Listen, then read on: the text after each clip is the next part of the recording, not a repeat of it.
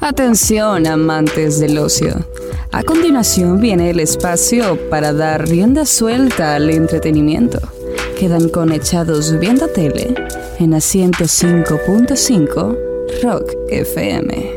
Echados Viendo Tele, presentado por Sublishop Nicaragua, camisetas personalizadas. Cowboy Bebop es una... es un- ¿Qué podemos decir? Como uno, de los- uno de los animes más famosos de toda la historia. Así es. Desde los 90, podemos decir, ¿no? Es del, no- es del 98, si no me equivoco. Ok, viejísimo, pues, otras palabras.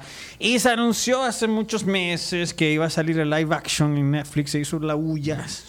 Sa- salió el, el, el trailer que era el intro. Sí, la- recrearon el intro del anime, pero ya con las personas. las comparaciones, los memes, todo el bacanal que se armó en redes sociales. La chochada salió hace un par de semanas, ¿no? Sí. Entonces, vos quisiste hacer un experimento. El experimento es el siguiente. Vos sos fan del anime. Exacto. La, la has visto 500 mil millones de veces. Yo jamás la había visto. Sí, sí lo conozco, obviamente, porque estoy en todo esto. y Lo han mencionado. Pero ver un anime que salió hace 23 años a mí como que... Se mantiene fresco.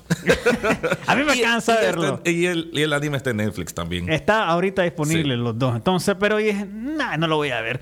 Y, o, o- o tal vez son una de esas cosas que lo voy a ver. mm, hoy Hay que no. dedicarle tiempo, que de- eh, sí. sí, sí, sí. Entonces, nunca lo vi, así te lo puedo decir. Vos me dijiste, Lino, mira Cowboy Bebop porque yo quiero unos ojos frescos de alguien, Exacto. alguien que no ha visto el anime. Eh, Eso soy yo. Y vos, que sí has visto el anime, también lo viste. Entonces, vamos a tener esa discusión ahorita. y quizás algunas cosas yo voy a estar muy equivocado porque yo lo estoy comparando con otras referencias de cosas que sí he visto y sí he vivido. Entonces, Cowboy Bebop, a ver. Ajá, como producto propio, ¿no? Como esta serie que sacó Netflix, eh, 10 episodios, lo terminaste. Lo terminé. Es, ¿Qué, es qué- ajá, ¿qué te dejó? la el, principio, los primeros minutos de la prim- del, del primer episodio. Dijo, está mal actuada, está, está mala. Parece que estoy viendo una, no una serie, sino que una, ¿cómo se llama? Un play, un... un- Un sketch, algo así. Sí, así lo, se lo sentí bien, bien, bien chafa. Ajá. Y en general así se mantuvo casi todo. Pero, pero, pero hay una parte que sí se salva. Creo que igual por algún motivo o razón siempre quería seguir viendo qué, qué es lo que iba a suceder. Se- o sea, me, me interesaron los, los personajes principales. Vos dijiste que no te gustaba el villano, el más este de Vicious. Sí. A mí sí me pareció, pero en sí es una serie mala que si sale la segunda temporada la voy a ver. ok, ok. O sea, no te hizo rebotar, pues no, No. te hizo cancelar, bueno, ah, No. no, voy a verlo. No. Hay que me cuente Payo cuando lleguemos al programa. No, la que hiciste terminar te, Sí. te, te llevó hasta el final. Me llegó hasta el final y, y eso sí, predecible hasta el sí, final. sí. O sea, creo que yo mm, no voy a decir qué es lo que pasa al final, pero sí Que es distinto al anime, hay que decirlo. sí estaba esperando algo así, lo que no sabía exactamente ¿En qué cuál, momento? en qué momento y cuál iba a ser exactamente el, el, el, el, desvío, pero sí lo estaba esperando. Y cada cosa que, que, que pasaba, yo, esto va a pasar, pasó, esto va a pasar, pasó, esto va a pasar, pasó. Y yo lo comparo fuertemente, que ahora va a salir, no sé si es serio o película, pero eh, una, algo de live action del videojuego Borderlands. Ajá, ¿Por qué lo eso. ¿Por qué lo menciono? Porque siento que toda la estética, todo como fue hecho, y no sé si el anime es así, me imagino que algo tiene que ver. Sí, sí. Pero lo que es Cowboy Bebop, hay un cachimbo cosa que se parece a Borderlands 1, 2 y 3. Y incluso hasta los chistes malos del 3 sí, sí se encajaban ahí. Así que eso es lo que yo tengo que decir. Mira, eh, de por sí compararlo al anime ya o sea, es demasiado, ¿no? Son dos campos totalmente diferentes. Yo sé que la gente cuando hay un live action de lo que sea, de un anime, Siempre la va a comparar. Siempre la comparación, ¿no? Igual igual pasa con las películas basadas en videojuegos. Uno no puede comparar directamente porque obviamente son experiencias diferentes. Ver un anime Sí. es una cosa, ver una serie agringada, porque al final es gringa, no es una serie japonesa, o sea, es una serie gringa al final, es otra cosa. Sí siento eso que decimos de la digamos, las malas actuaciones, los escenarios. A mí la, la parte de los escenarios me gustó. Creo que al no tener el montón de recursos, porque en el anime original sí vemos más las naves, hay a veces batallas en el espacio, y esto aquí no lo, no, lo pueden hacer simplemente porque no hay tantos recursos, pero aún así siento que resuelven. Y la, la estética que tiene la... eh, ya sea la nave o algunos lugares, algunos planetas que visitan, no se ve mal. Siento que con lo poco que lo, lo poco que había lo supieron administrar para que se viera bien. Sí es cierto que las actuaciones no son las mejores, sin embargo siento que va la serie de menos a más. Al comienzo sí todo se mira demasiado caricaturesco, Sí. como que hace demasiada referencia a quienes están representando y por eso los vemos los ademanes muy, muy forzados, ¿no? Como muy... eh, yo hablo así rudo y así tengo que hablar todo el momento, pero eh, después... Como un videojuego. Como un videojuego que es más normal que sean más estáticos, ¿no? Incluso un anime. De hecho, eh, si te pones a pensar, ellos casi siempre an- andan la misma ropa. Y eso es normal en el anime. Y aquí lo hacen en la serie, lo cual no- también choca un poquito porque pareciera que están interpretando un, un- como un cosplay. Por lo mismo, porque no es común que veas a alguien siempre con la misma ropa. O sea, no, en las series normales, pues no, no sucede eso. Sí. Aquí lo En la trataron vida de- real, no en la vida real. Eh, y, y bueno, aquí lo tratan de mantener pues de esa manera. Pero mira, Cowboy Bebop siempre tuvo una chispa, una manera de como de afrontar las cosas, de, de tener un, una mezcla entre el sci-fi, el western, eh, drama como tal, el noir, que de hecho hay un episodio que lo hacen Sí. ti- tipo cine noir, que es muy básico como lo hacen, pero eh, está bien que hicieran el intento porque representa otro episodio del anime y así pues es a cuenta gota lo que ellos van agarrando el anime original y cómo lo trasladan aquí y lo readaptan. Eso sí, no es que sucede exactamente igual. Eh, desde mi punto de vista, obviamente no se puede comprar, el anime es mil veces mejor, pero como serie sí siento que funciona y sí tiene puntos buenos y es la química de sus personajes principales, que va de menos a más y que creo que eso que decimos de que llegaste hasta el final es porque te interesa saber Sí, hacia me- dónde van a ir. sí. Y creo que eso que lo tenía el anime original de una manera, aquí lo hace de otra forma, pero mm, e- efectivo. No debo decir igual de efectivo, pero para eh, el Cowboy Bebop live action como tal, como serie, creo que es efectivo. Y sí, si hay una segunda temporada, la quiero ver también. Así que creo que no le puedes hacer caso para variar a lo que te dicen las redes sociales. El, el producto no es tan así, pero creo que fanáticos extensos que, que han vivido la, o sea, la serie desde Sí, los 90, sí, sí. de repente se sientan a ver y los más ya están esperando. Siempre buscando el pelo en la sopa, siempre, ay, ay, este te la van a cagar en algo, ay, esto está malo, ay, esto está malo. Mira, hay mucho live action de anime. eh, Dragon Ball Evolution es el principal, como las mayores basuras que existen. Uf, el, el de, el de Death Note también, que Death Note es una- un anime muy respetado. Death Note, yo me aguanté 25 minutos y lo apagué. Yo ya no puedo, ya no puedo seguir. Eso sí son completas chanchadas. Sí. Esto no lo es, tampoco es lo mejor que existe, Sí. pero no llega a esos niveles, lo cual es un gran paso a subir, la verdad, porque las otras dos son cosas muy malas. Lo único que sí, lo que sí veo mal es lo que hicieron con la historia de Vicious. En el anime está mejor tratada, aquí es diferente. Digamos que fue el cambio de personaje que más me chocó, porque el Vicious de esta live action no es el Vicious que conocimos en el anime, digamos, el cambio más radical quizás. Y las escenas de batalla son las más... Se miran torpes. La cachimbeadera es tan Sí. balurde, ya, Sí. o sea, se sienten como que, como que están jugando los Muy maes. lentos, ¿no? Sí. Y además las tomas rápidas esas. o sea, Pero bueno, se creo que aprendieron con James Bond. Pasa hasta con Dune, que es una película de muchísimo más Ah, presupuesto. ah. Así que pues se le puede perdonar a una serie de mucho menos billetes. Así que resumen, te podemos decir yo que no vi el anime, sí te recomiendo la, la serie. Igual, no, no, no, es, no te va a cambiar la forma de ver la vida, sí te puede entretener un fin de semana. Tenés que tener, sí, la, la- la mentalidad de que vas a ver cosas medio caricaturescas. Sí, porque la serie como tal, por eso me imagino que es- hay un choque. Para los que no han visto el anime, ver eso, esas cosas así muy caricaturescas puede, puede ser algo como que la gente tenga reservas, pero aún así funciona. Creo que la mayoría del mundo ya vio el último tráiler de Matrix. Ahora sí, es- y ahora sí estoy emocionado. Yo estoy con... mm, No sé, lo que estoy con las dudas todavía. Mira, a mí Matrix, no, o sea, con Matrix no es como que haya sido siempre la, la, a ver, la super película que la, la veo cada año, pues no, pues de hecho la- cuando la miré hace tiempo, de ahí casi no la volví a ver, nunca miré la 2 y la 3, nunca me importaron demasiado, solo miré la primera. Pero ahora, y con esto de Resurrection, que, ah, que, los Washow, que la Wachowski vuelven, que otra vez quedan Reeves, eh, digo, eh, está bien interesante, es válido, todo el mundo lo está haciendo. Pero ahora con este tráiler, no sé por qué, sí me emocionó. Y, y hasta estaba hablando con unos amigos ayer y dije, a ver, mañana lo voy a decir en la radio. Para mí, voy a, a tratar de adivinar que, algo que va a pasar en esa mente. Siento que se va a volver súper meta, en el sentido que en algún momento... ella- o sea, y aquí pues de viaje reaching, pero bueno, voy, a, voy a mi- esas teorías. Sí, mi teoría es de que en un momento ellos van a estar conscientes que están en una película. Mira lo que te digo, va a ser alguna referencia en algún momento, o cuidado que Keanu Reeves, oh, soy un actor, o algo así. No sé por qué siento que va a tratar de romper la cuarta pared más de lo que de por sí es Matrix, pero ya con, como con la audiencia. ¿A lo Deadpool o así con filosofía? No, no con filosofía, en serio, pues, plan serio. Creo que por ahí va. No sé por qué, pero esa impresión me dio con el tráiler. Bueno, mira, el trailer se ve como una muy buena película de ciencia ficción. O sea, Sí. creo que o sea, o sea, nadie le puede quitar eso. Eh, pero eh, desde que fui, yo, yo fui al cine a ver todo. Ok. Las tres Matrix. Y, y me acuerdo todavía cuando fui a ver la segunda. Que la segunda creo que fue el más hype de todo. Porque o sea, la película fue, se reventó todo. Sí, o sea, y, sí. y luego sale, sale la segunda. Yo estaba emocionadísimo. Incluso me acuerdo que yo estaba estudiando segundo año de la universidad.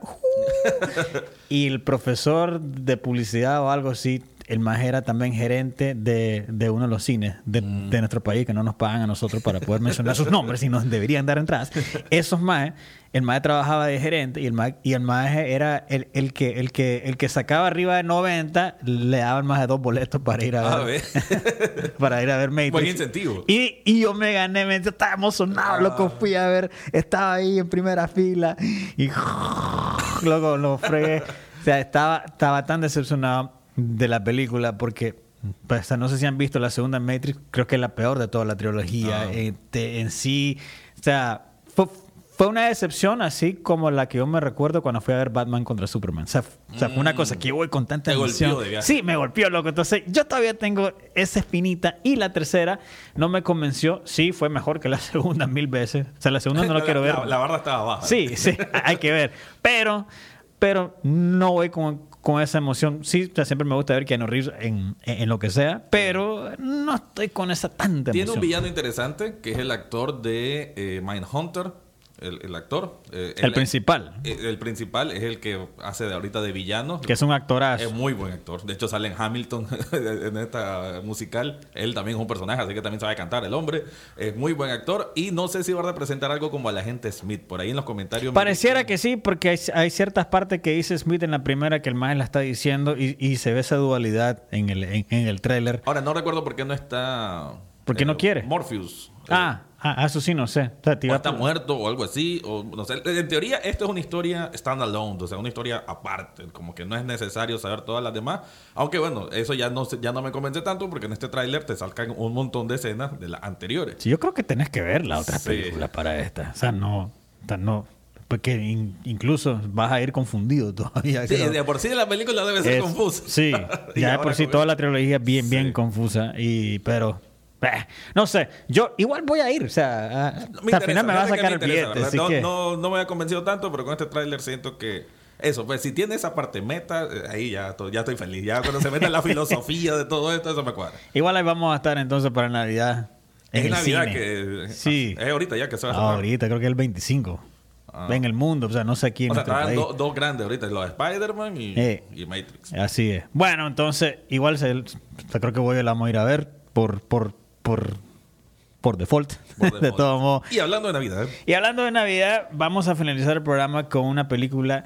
contame, porque desgraciadamente no pude hacer bien la tarea, no pude ver la película. y No la has visto nunca, sí. Yo sé que la miré de pequeño, pero Ok. de ahí nada, no recuerdo. y sí, algo curioso que miré, ahorita vi- viendo un poco de videos, vamos a hablar de Duro de Matar, Die Hard, la primera, de que hace como tres años la Fox, porque creo que es de la 20th Century Sí. Fox, eh, sacó un tráiler, pero ya como, como si fuera una película de Navidad con musiquita. eh, y, ¿Cómo se llama el principal? Eh, bueno, Bruce Willis. Bruce Willis. No, pero el, el actor... John McClane.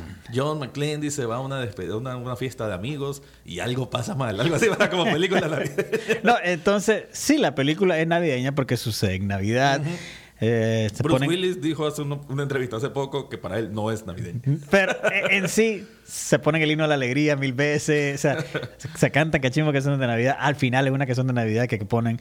Pero sí, no es una película típica navideña. O sea, eh, es, es una película con así. O sea, si vos lo ves en los ochentas, ah, una típica película de acción. Pero por algo sobresale sobre todas esas películas de acción. Incluso Bruce Willis no era el, el principal Ah, que sí. iban a elegir. O sea, creo que iba, ahí estaba Sylvester Stallone, estaba Arnold, estaba un cachimbo de actores. Esto- el más era Los como de el cajón quinto. de eh, Sí. películas de, de acción. ¿no? Correcto. Y Bruce Willis en esa época era como un Matthew McConaughey antes de True Detective. o sea, un mae que solamente estaba en películas románticas. Ajá, y el mae estaba en una serie que se llamaba Moonlighting. O sea, incluso él no, él no pensaba tener el tiempo para poder grabar esta película. No era la acción, el, el, el estrella de acción que es hoy en día. No, entonces todo el mundo estaba con esa onda. Incluso el primer poste de Die Hard No sale él. no sale la cara del mae. Sí, porque los productores decían, nadie lo conoce, así que más bien puede fregar la película. Incluso el villano de la película era su primer película. O sea, y era un maje completamente desconocido que la sacó del estadio y a partir de ahí es el Que en famoso. paz descanse, ¿no? Sí, Ya falleció hace poco, sí. hace no mucho. Ah, un actorazo, Sí. o sea, que se robó toda la. O sea, es. Creo que todavía el, el personaje Hans Gruber, o sea, uno de los mejores villanos de toda la historia. A partir de ahí se copiaron un cachimbo de maje. o sea, la película es sencilla. Es un maje, es un policía de Nueva York que está con problemas con la mujer, que se quiere divorciar. Entonces el maje va para Los Ángeles para quizás o sea, conquistarla de nuevo y quizás unirse para Navidad para estar con los chavalos. Y sucede algo. Un, un grupo de, de, bueno, vamos a decirle, de terroristas o sea, entran al, a la Plaza Nakatomi para poder hacer un asalto. En, en lo que mucha gente piensa que los maes quieren hacer un acto de terrorismo, pero no, o sea, son simplemente ladrones los maes. Ok. Algo que me extrañó de la película que nunca la había percatado antes es que los maes demuestran a la policía de Estados Unidos como un desastre total. Luego la FBI peor que la policía. O sea, cosas que no se miraban en ese tiempo como los superhéroes, sino que estos maes lo demuestran como que no saben lo que están haciendo. Y en sí o sea, se enfoca más en el, en el, eh, en el personaje principal que es John McClane. O sea, que es un tipo rudo, sí, pero no es un maje Rambo tampoco. O sea, el maje lo cachimbean, sangra, lo truquean, el maje que No al que final... todo le sale bien. No, no, más bien al contrario. Todo le sale el mal, el más anda descalzo en toda la película, eso influye porque el más anda, anda, o sea, el Ah. vidrio y toda la cosa, entonces el más se llena, se embarra, se, se corta los pies y todo, todo tipo de cosas le pasa y creo que por eso, por eso, o sea, creo que a mucha gente le gustó la película porque no era un tipo imparable, o sea, no era Rambo, no era Comando, sino que era un maje que sí golpes, eh, chuzos, balas. Cada bala que le pegaban al maje se sentía la sangre por todos lados. O sea, No era indestructible. no, o sea, porque incluso o sea, siento la de la serie que estamos hablando, eh, ¿cómo se llama? Eh, Cowboy Bebop. Ajá, ajá. Los balazos eran como que raguños, Ah, nada sí, más. sí, eso, fue- eso extraño. Mientras que aquí sí se sentía cada golpe, cada cosa. Hay un montón de cosas ridículas y absurdas, pero creo que hace, hace la película. Ahora, ¿la película tiene toque de comedia también o es acción, acción? Es acción y tiene sus cosas eh, chistosas. Es muy violenta, sí. O sea, hay sangre y todo, todo eso. No, no es una película para niños, pero todavía se mantiene muy fresca, loco. O sea, dos horas y veinte, o sea que no la sentí para nada. Ah, de hecho, es- no, es corta. No es corta, pero sea, desde que arranca la película, se vos estás conociendo a John McClane, qué tipo de persona es. La relación entre los dos se siente palpable. La cachimbeadera que tienen al principio son esas cachimbeaderas típicas. ¿Ameritaba después de esto que salieran, ¿qué? ¿Cinco versiones más? ¿Cuánto? No. Mira, con la primera. Mira, yo la he visto toda. O sea, siento que la segunda sí lo merece. La, sea, la tercera solo con el hecho de, de escuchar a Jeremy Irons y su voz así Ah. como de Scar y todo eso es muy entretenido. Además, está Samuel L. Jackson y toda esa combinación de los dos muy entretenido. La cuarta fue como, además que es PG-13 la cuarta, entonces Ah. todas las malas palabras y la violencia no está. Sí, son esos balazos sin sangre y ahí, a, a partir de ahí ya, ya iba para abajo. Y la última ya es un episodio de Looney Tunes. O sea, es, es totalmente Box Bunny, Wally Coyote, las estupideces que le pasan es una pérdida total de tiempo. O Pero sea, Willy necesitaba billete y ahí, supongo. y lo hizo, pero es malísima como, como, como película de y, y malísima como película de acción en general. Ok, Eso sí. entonces, vale la primera y la segunda. La segunda, ya está. Y la tercera, si querés un poquito de salsa, échale. eh, pu- puede ser un buen fin de semana. Ya a partir de ahí, ya está, muerto. Solo como un dato interesante, eh, la parte creo que es final, supongo, cuando Alan Rickman eh, cae de un, de un edificio. Ah, la que de hecho el director le- Todos los, los 20 pisos Claro. que están en la película, pero sí cayó, pues, como unos cuantos pisos, pues. Sí. Y ahí y ahí se le ve la cara enfocada, el más está asustado. Sí, es una escena icónica del Sí. cine allá y lo curioso es que es real, pues, un susto real. Así que realmente vale la pena ver la película de nuevo 500 mil millones de veces. O sea, creo que yo la estaba viendo y,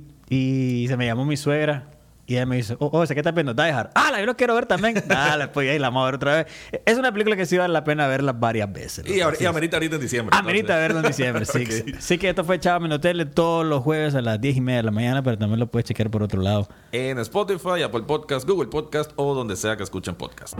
Echados Viendo Tele, presentado por Sublishop Nicaragua, camisetas personalizadas.